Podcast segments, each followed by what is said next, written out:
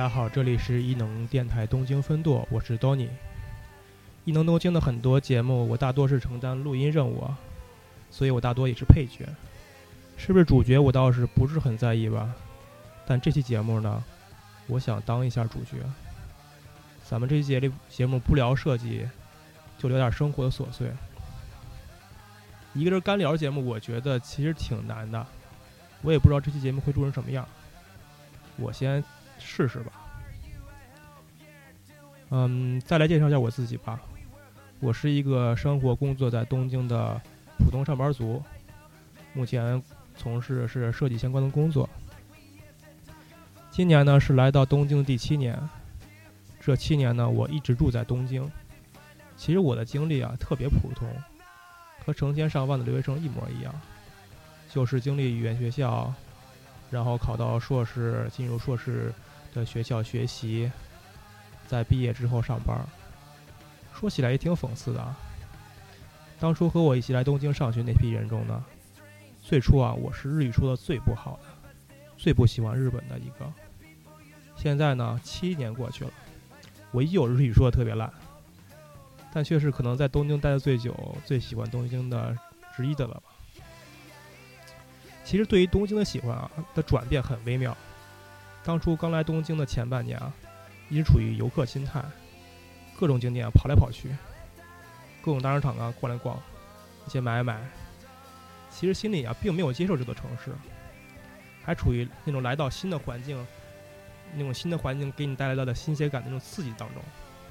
似乎就是来东京度假来了，但是随着上学工作呀，我慢慢的适应东京的生活，也慢慢的喜欢这座城市。我我不是一个特别爱学习的人啊，我特别爱到处溜达，在东京各个角落里溜达，而且在东京这么多年，我大多是一个人状态。所以啊，我可能把别人用于学习和谈恋爱的时间啊，都用于在东京各个角落里溜达了。其实，对于东京的这种感情的转变，是在前几年，在一次海外旅行结束之后呢，经历了各种海外那种新鲜刺激的异文化冲击之后呢，我回到了东京，在成田机场降落，走在成田机场的毛茸茸的地毯上，经历入关小哥按指纹、看镜头的检查，然后在成田机场的呃行李转盘的地方等行李之后呢，拎着行李坐电车回家。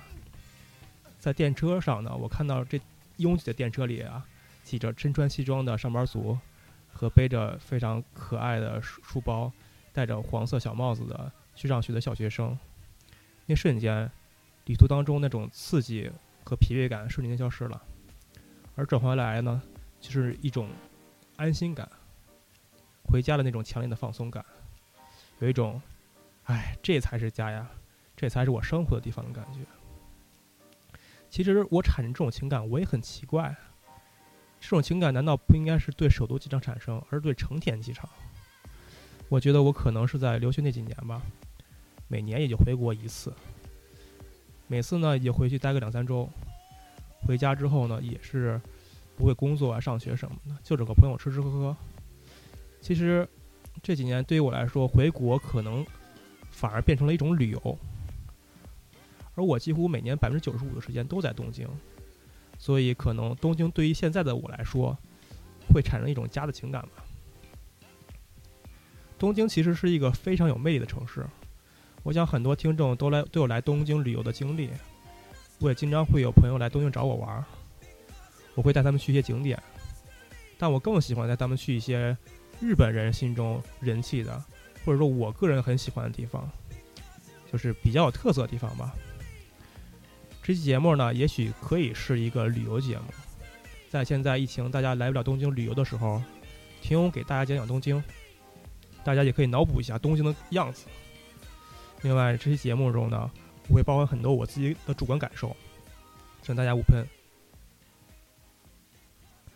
那么呢，在节目正式开始之前，咱们先来听首歌。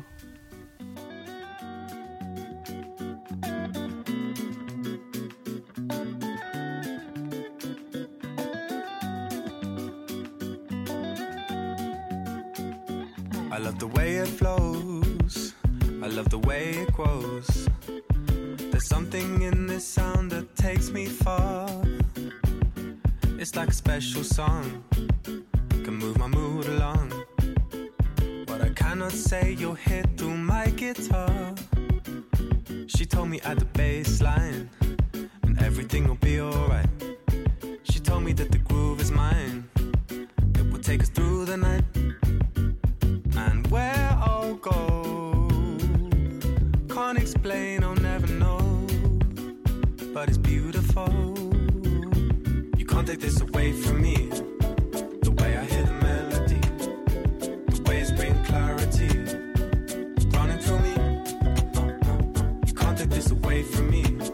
Oh, the way I hear the melody, the way it's bringing clarity, running through me.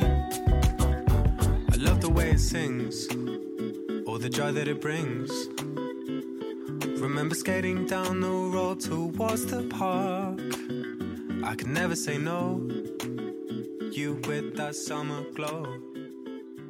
The music gives me sun when winter starts.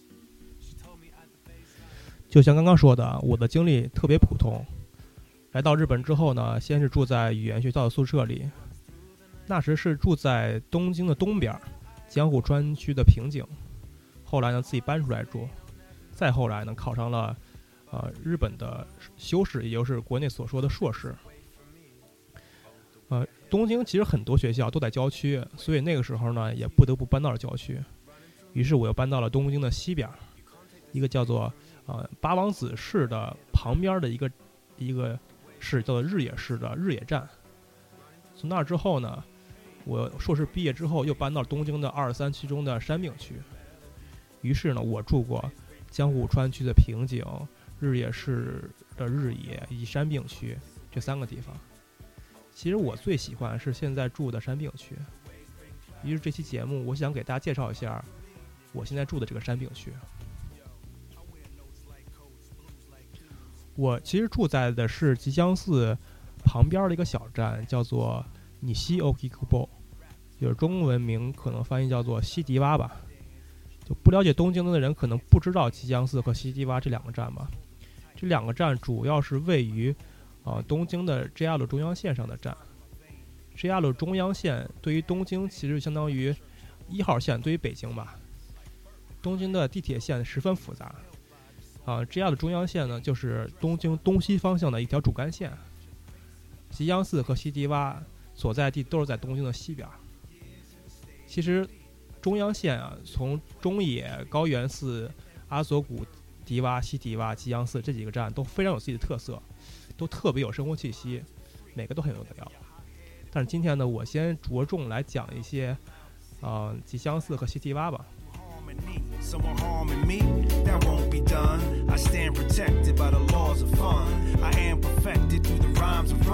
Walk it this swanlytheparty stunned. This music, it launched me with no.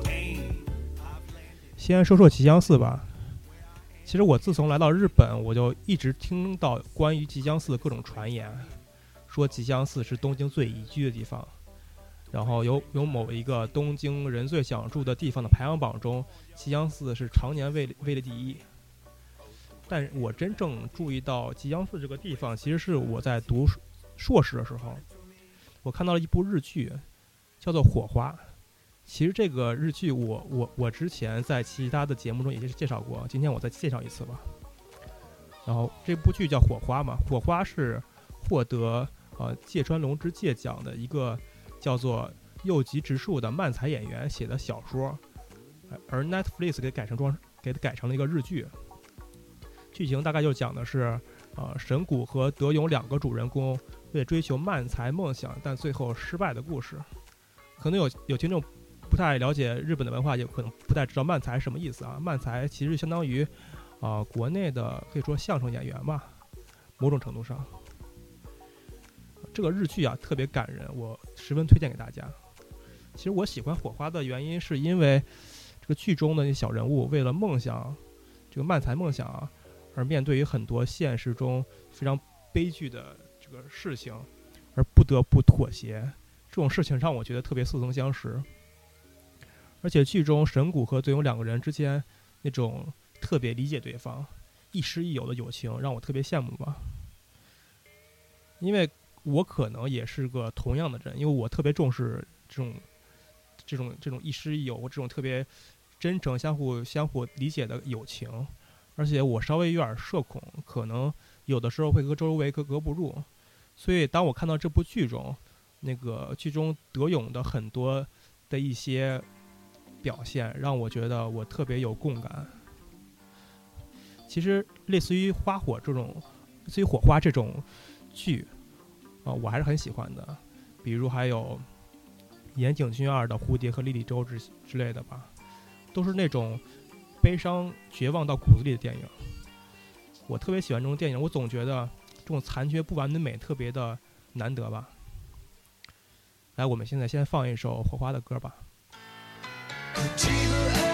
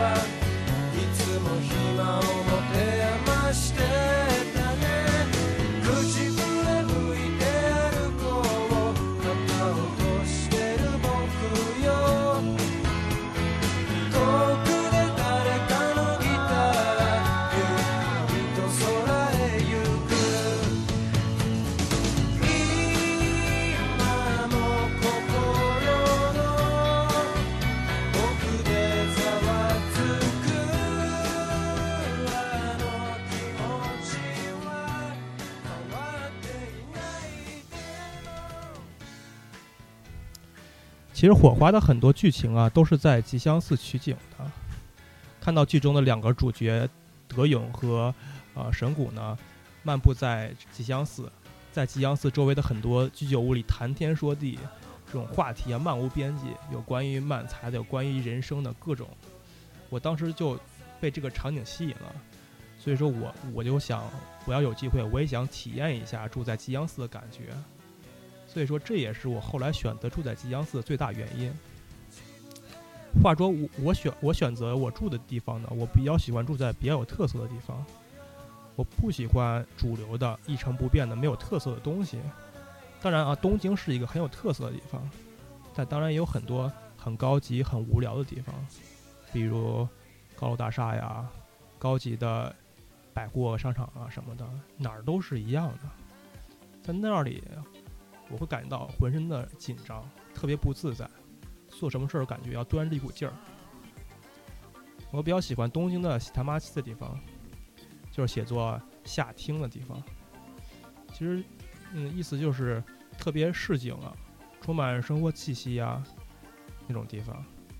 就在这种地方呢，你可以看到各种各样人生活的样子，让你特别的放松、特别 chill 的地方。而这些吉祥寺全部符合。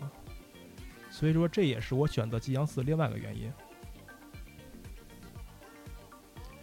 吉祥寺站呢，其实有两条地铁线，一条是刚才介绍过的 JR 的中央线，另外一条是京王井之轴线。京王井之轴线经过的是下北泽和涩谷。我想了解日本的应该知道，下北泽是日本人年轻人最爱去的地方。下北泽有各种时尚的。啊，古着店铺啊，黑胶唱片店呀，水烟店呀，咖啡店啊，还有很多艺术表演，还有很地下、很前卫的乐队在这里演出。下北泽是我非常喜欢的地方，这个我们改天再聊。另一个是涩谷啊，涩谷这个商圈在亚洲太有名了，就几乎是亚洲的各种潮人呀、夜猫子聚集地。总之，吉祥寺两条地铁线都非常的便利，能迅速达到好玩的地方。吉祥寺站有很多出口，主要分南口和北口吧。北口呢，主要是有一个非常大的商店街，里面有各种各样的店铺。南口呢，也叫公园口，主要是有一个特别大的公园，叫做景之头公园，这也是我最喜欢吉阳寺的地方。下面我来给大家介绍介绍。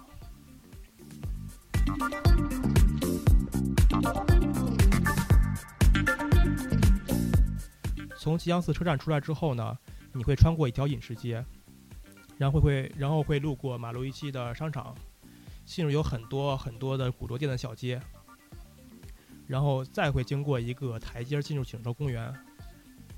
在这台阶上呢，一年四季都坐着一位老爷爷，穿着特别鲜艳，大红大绿的，留着一个特别奇怪的胡子。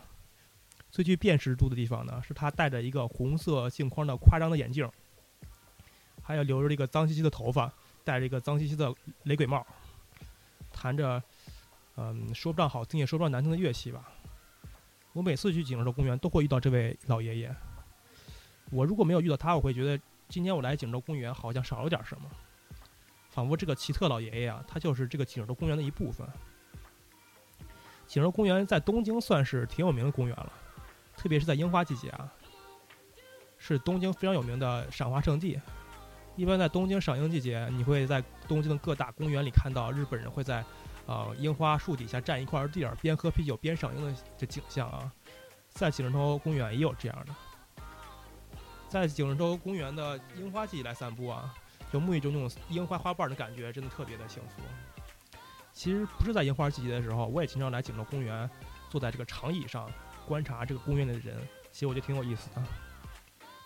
经常有很多手工艺、手工艺品的那个艺术家呀，来这里出摊儿，就是展示他们那些就是手工艺的作品。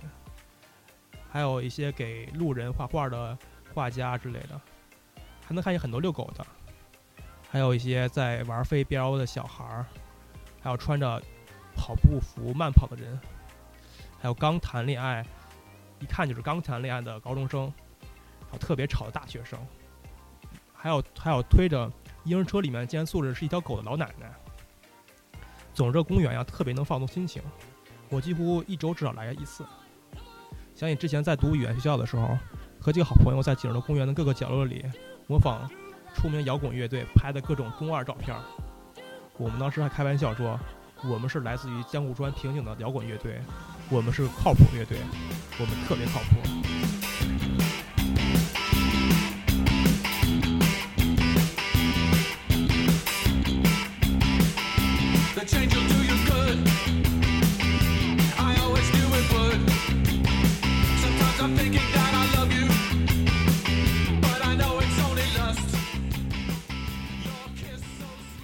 其实吉阳寺有很多好吃的地方，但我到目前为止还远远没有探索完。我最喜欢的一家饭店呢，是一家乌冬面的饭馆，它在中央线 JR 路的桥下，一个特别昏暗、几乎没有人注意到的角落。看那个外面装潢那种破旧程度，应该是有年头了。我觉得应该是个老字号吧。他们家有卖各种各样的乌冬面，有热的，有凉的，有煮的，有把咖喱放在乌冬面上的。呃，如何去这种店吃吃吃乌冬面呢？首先需要在门口的机器买十券，然后跟那个做乌冬的小姐姐说这个乌冬的吃法。比如说，如果我点了鸡块的话，我需要把鸡块放在面上，还是放在盘子里？然后他会把这个面做好给你，拿着乌冬面呢，你会先放去佐料的那个地方去放些佐料，比如会放一些姜啊和酱油之类的。然后你会端着这个面，找个地方站着吃。我觉得站着吃是这家非常简陋的店的特色了，因为我在日本有很多，嗯、站着吃的店嘛，比如说有很多居酒屋是站着吃，也有很多，呃，牛排店是站着吃，但是我从来没有见过吃乌冬面还需要站着吃的店。这个店里吃乌冬的人呀，我观察观察，我发现有很多都是上了年纪老爷爷，感觉乌冬这个食物啊特别受老年人欢迎，可能是比较软吧。但是我作为一个外国人呢，我最喜欢的日本食物其实就是乌冬面。乌冬乌冬面的喜欢程度已经超过了寿司和拉面，因为乌冬特别健康，而且一般和乌冬搭配的都是那种类似于天妇罗的各种炸的食物，比如说卡拉给啊，就是炸鸡块啊什么的。我特别喜欢这种炸鸡块啊，我觉得他们和这个乌冬面特别搭配。啊，我最喜欢的就是啊，来一份凉拌乌冬面，上面放几个炸鸡块儿，再放上一些啊炸鸡块儿剩下的那些碎渣儿。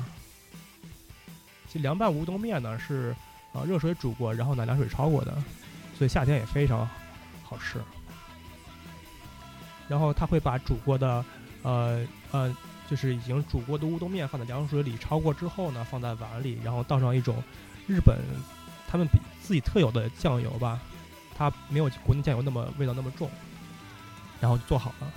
但是，一般这么吃的话，会觉得少点什么东西。我一般会放，比如说刚才说的那些呃炸炸鸡块，用剩下那些呃呃那些炸的那些碎碎，然后我我会再放上一些姜，还有一些酱油，然后再把鸡刚炸好的鸡块放在这个凉拌乌冬的上面一块儿吃，我觉得特别好吃。其实我经常在自己在家里做乌冬面啊，因为一直处于减肥状态，而乌冬面相对于米饭和面条来说，碳水含量比较少，所以我经常来吃。其实日本的超市就有卖那种冻起来的乌冬啊，然后把这个冻起来乌冬呢下热水煮开，然后大家可能在吉野家吃过那种日本的那种牛肉盖饭吧，那种牛肉的部分呢，其实在超市里有冻起来卖的。我一般会把你买回来之后呢，在微波炉里解冻之后，放在刚刚煮熟的乌冬面上，再放点干海干海带什么的，再浇上点刚刚煮乌冬用的汤，然后一拌，特别好吃。我经常这么吃，我觉得方法很简单，而且味道还不错，推荐给大家。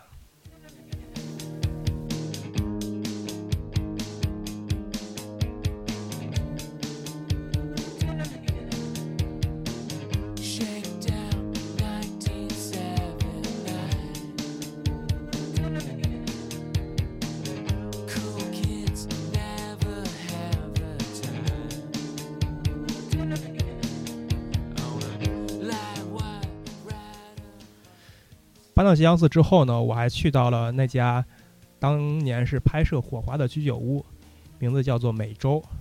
这家店呢，位于吉祥寺出来之后的饮食街上，在众多密密麻麻的小胡同里，有一条非常普通的小胡同。狭窄的胡同里面呢，有一有一个红色招牌，上面写着“清酒多满斯曼”。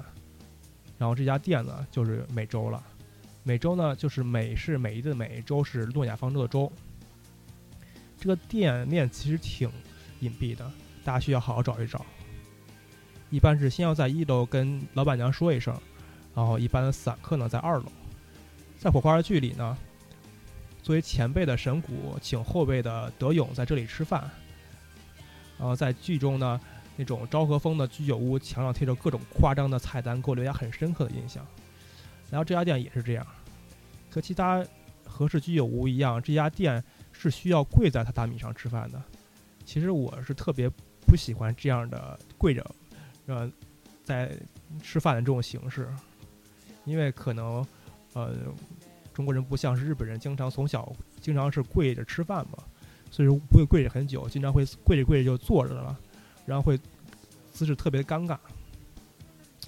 然后这家店呢，一般必点的就是火华剧中出现的 b o g o t e 其实就是一种用炸香肠做的一种神似男性那个部位的食物。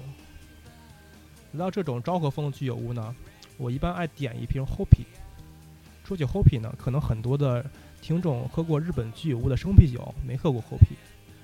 Hoppy 的包装呢是一个褐色的玻玻璃瓶，上面写着白字儿的 Hoppy，H O P P Y。Hoppy 呢，这种酒是因为酒精度数很低，但味道很像啤酒，所以特别适合女士喝。但在居酒屋呢，你会看到很多日本老爷爷点这个酒，是为什么呢？因为 Hoppy 诞生于日本战后，那时候呢，日本还不流行酒精度数很高的酒，但是这种酒很便宜，还很好喝，所以那个年代有很多人一直喝，喝到现在。当然，现在也有很高度数的 Hoppy 了。Hoppy 的具体喝法呢，是老板娘一般会给你一个玻璃杯和一个 Hoppy 的那个玻璃瓶嘛，玻璃瓶里装的 Hoppy。玻璃杯是那种喝啤酒最普通的玻璃杯，而不是那种呃那种扎啤杯。玻璃杯一般会放着呃少呃冰块和少许的日本烧酒，然后再把 Hoppy 呃这个玻璃瓶中的酒倒到这个玻璃杯中搅拌这么喝。话说，在我第一次去这家店的时候，老板娘让我帮旁边一桌啊中国游客，但他们可能不会说日语，所以说不会点点菜，让我帮他们点菜。我这么助人为乐的人，肯定是帮忙了嘛。所以点菜的时候也顺便一问，我说你们为啥这家馆子呀？因为这这种这个每周这个店其实不是很好找，一般游客很少能找到这种店。然后他们告诉我，也是因为喜欢火花来这家店，而且还是设计师小伙伴。最后我们还成了很不错的朋友，就是因为火花来了美洲这家店，认识了朋友。我觉得这件事儿真的是太好了。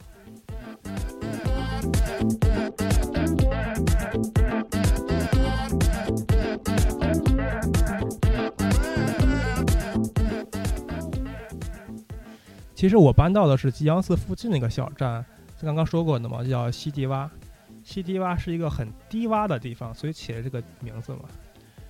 当我搬到这个地方的时候呢，有不少日本同事都羡慕我住在这里，因为这是一个农米亚很多的地方。农米亚其实就相当于呃居酒屋嘛，就是喝酒的地方。也的确，西迪巴据说有七八十家居酒屋，而且都是那种特别小的店面，几乎就是一个店里算上老板能坐五个人，而且很多都是自己家里开的店。这种店大多是邻里之间去的，进去之后呢，需要面对店长和他聊天。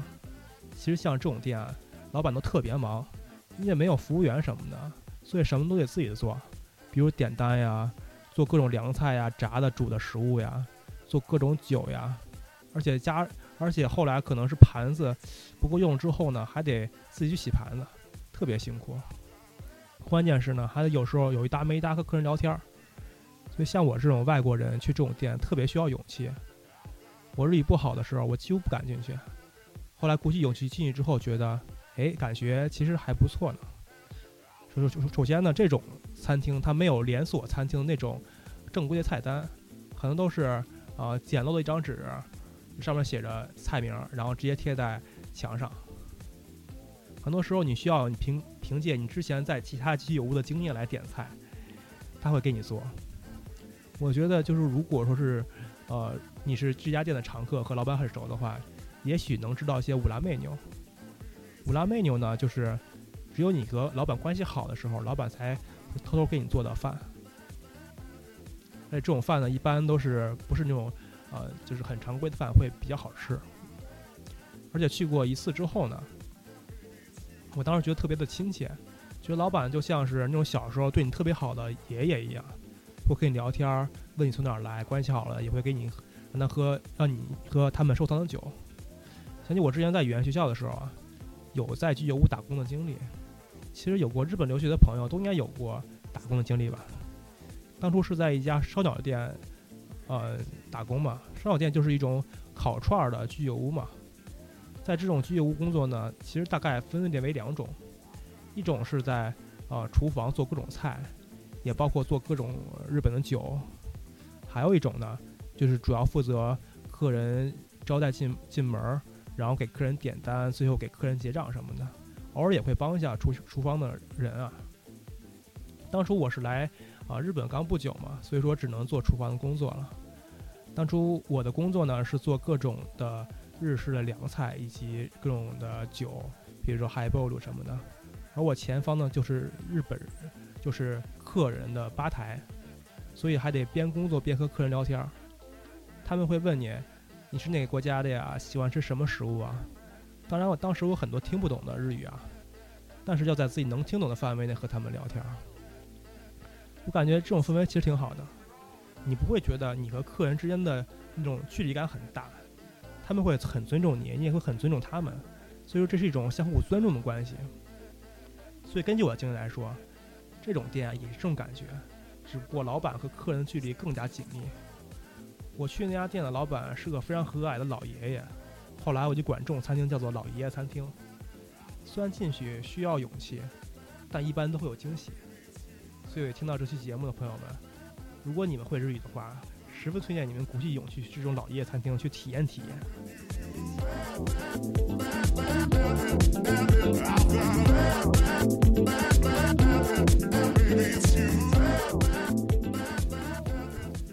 其实西堤洼是一个特文艺的地方，有很多小胡同也会有一些特别可爱的手工艺品店呀、旧书店呀、面包店什么的。经常会路过一些奇怪的老建筑，查过地图之后才发现，哎，这原来是一家咖啡店。然后走到这种店里，会发现大多这样的咖啡店都特别有特色。比如我家附近有一个，呃，外观有点像私人后花园的咖啡店。我路过很多次，发现有人进出之后，我才发现这是一家对外营业的咖啡店。我进入这家咖啡店之后，就感觉我我似乎进入了一家就热带雨林，因为这家咖啡店的装饰品还有植物都特别有热带雨林的感觉。它的咖啡也很好喝，而且盛咖啡的容器呢，有点像那种中世纪的风格装饰的杯子。总之，这家店给我很多惊喜啊！其实像这种咖啡店，西街洼特别多，就是他们不不是像啊、连锁咖啡店那种很高调在街面上，大多都是藏在各种胡同里面，你需要自己去探索才能发现这种店。而且发现这种店的时候，那种惊喜感特别强。我觉得这种惊喜感对于生活来说很重要。想想，当你工作八个小时，说了八个小时自己都听不懂的日语之后，又挤电车回家，下了站，走在家附近的街上，随便进去喝一杯，发现味道非常不错的那种惊喜感，真的能把一天的疲惫感都消除。but I need to go. I want to be the best for you, but I just don't know what to do. Cause baby, yes, I've cried for you. The time that we have spent together, riding through this English weather. And as the pressure builds, so does the tension between. 我想起 you 我这么 and 喜 me. 欢我住的地方呢，还有另外一个原因， Time 就 has 是我 gone 在 so 西 far. 住在西堤洼的时候呢， Watching the 我有了自己的 leaves 猫。 我真的是一个特别喜欢猫呀、狗啊这些小动物的人。其实比起猫来说，我更喜欢狗。直到现在呢，我经常去元素的代代木公园去看别人遛狗，因为代代木公园有一个专门给狗可以呃不牵呃不不带任何牵引绳自由奔跑的地方，就叫它狗公园吧。这狗公园呢，可以分呃大型犬的地盘、中型犬的地盘和小型犬的地盘。狗主人可以把自己的狗在这个地方就是撒开牵引绳，让它和其他狗各种奔跑、各种玩儿。看这些狗和狗之间各种就是，啊、那些玩的那种感觉，让我觉得特别的治愈啊。但是养狗对于我现在住的这个房子来说，可能是不太可能。但是其实能养猫其实是不错的，所以我在我工作半年之后拿到，呃第一份奖金的第二天，大概是十月二十一号吧，我就去了宠物店。其实我是想买一只英短蓝猫的，因为我觉得英短蓝猫看起来很健康，不会那么轻易被我养死，而且蓝猫的颜色那么深，就算我一直不给它洗澡，也不一定能看得出来。但如果我养一只白猫的话，恐怕最后会被认出是灰毛吧。当我进入这个宠物店之后，我发现有一只短腿猫一直盯着我看，我走到哪儿它都盯着我看。这个短腿猫的毛色呀是，呃浅橘色，耳朵耷拉着，有点像折耳。我在看别的猫的时候，这个猫总是看我，我每次回头都会发现它在看我。其实当时店里有英短蓝猫，但是我总是忘不了这个短腿猫看我的眼神。后来觉得还是看对眼了吧，就把这个短腿猫带回了家。宠物店小姐姐告诉我，这种猫的品种呢叫做 Monticon，是英国的纯种猫。把它放在一个纸盒子里，然后就给带回家了。在回家路上下起了大雨，我就给这个短腿猫叫做阿梅。阿美是日语中雨的意思，叫多了之后也就也就叫成了阿梅。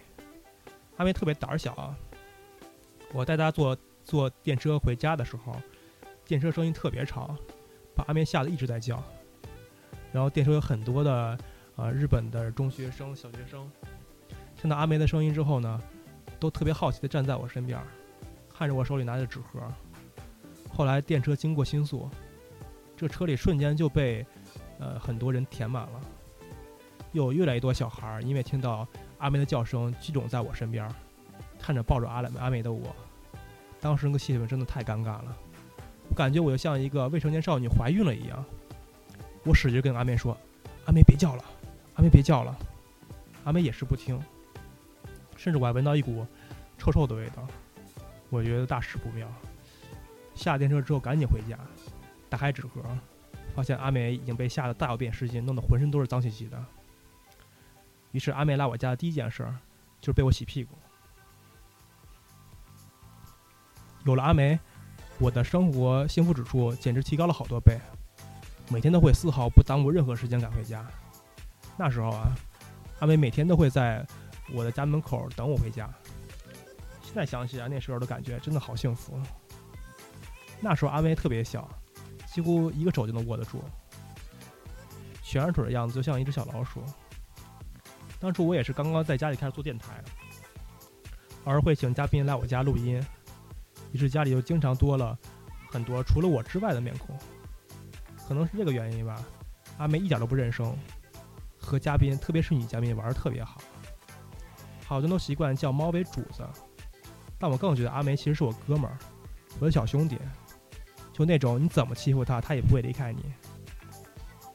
在最近疫情的时候，成天在家待着，阿梅的时间又增多了。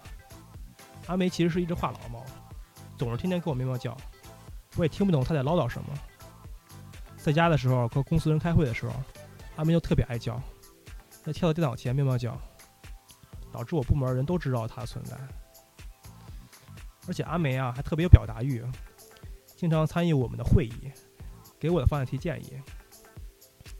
阿梅真的特别爱我，我走到哪儿呢，她都在我身边待着，直到我现在录音的时候啊，她还在我脚边睡觉。说两句话。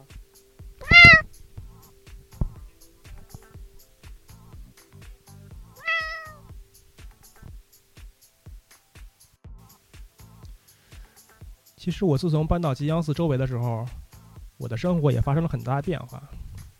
那时候刚开始做电台嘛，通过电台认识了很多小伙伴儿，有世源、叔叔、Rachel、Mitty、小马，还有后来加入的猫猫和 Reggie。就像刚才说的，我其实有点社恐，一般能少和人沟通就尽量少。我似乎只有一个人的时候我才充电状态，和很多人交流会让我特别疲惫。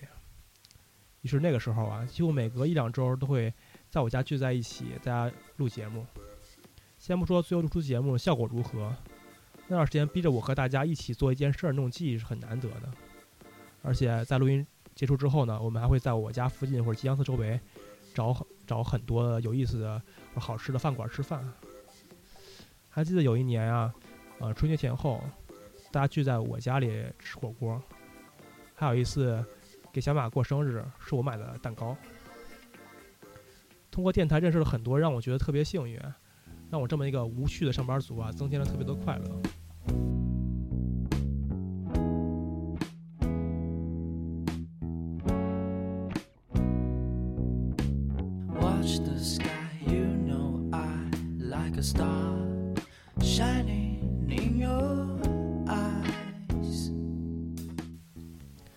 现在，二零二零年九月份这个时间点呢，疫情在日本已经持续了半年了。有的时候走在吉阳寺周围的时候，之前特别热闹大街上，现在人变得特别少，看到很多小店都关门了，或者暂停营业，或者永久关掉了。我其实挺心疼的，相信那些开小店的老板可能永久都看不见了，也挺心酸的。其实，在构思这期节目的时候呢，我已经有了回国的想法。也许不是现在，也许是未来这个时间点，我也不清楚。我可能回国，也可能去另外地方，我也不知道。但我想，我如果要留一期节目在这个电台的话，我希望是这期。如果是我能多年之后再回来听之前节目的时候，我希望我能听到我讲述我在东京的故事。也许那个时候我已经人不在东京了，但通过这个节目，我能会想到当初在东京的那些回忆和情感。我的关于吉祥寺的故事就聊到这里吧。我在东京的生活的故事啊还在持续中，不知道大家喜不喜欢这种形式。如果喜欢的话，请点赞告诉我，我会再跟大家聊聊我喜欢其他地方。那要这样吧，谢谢大家收听。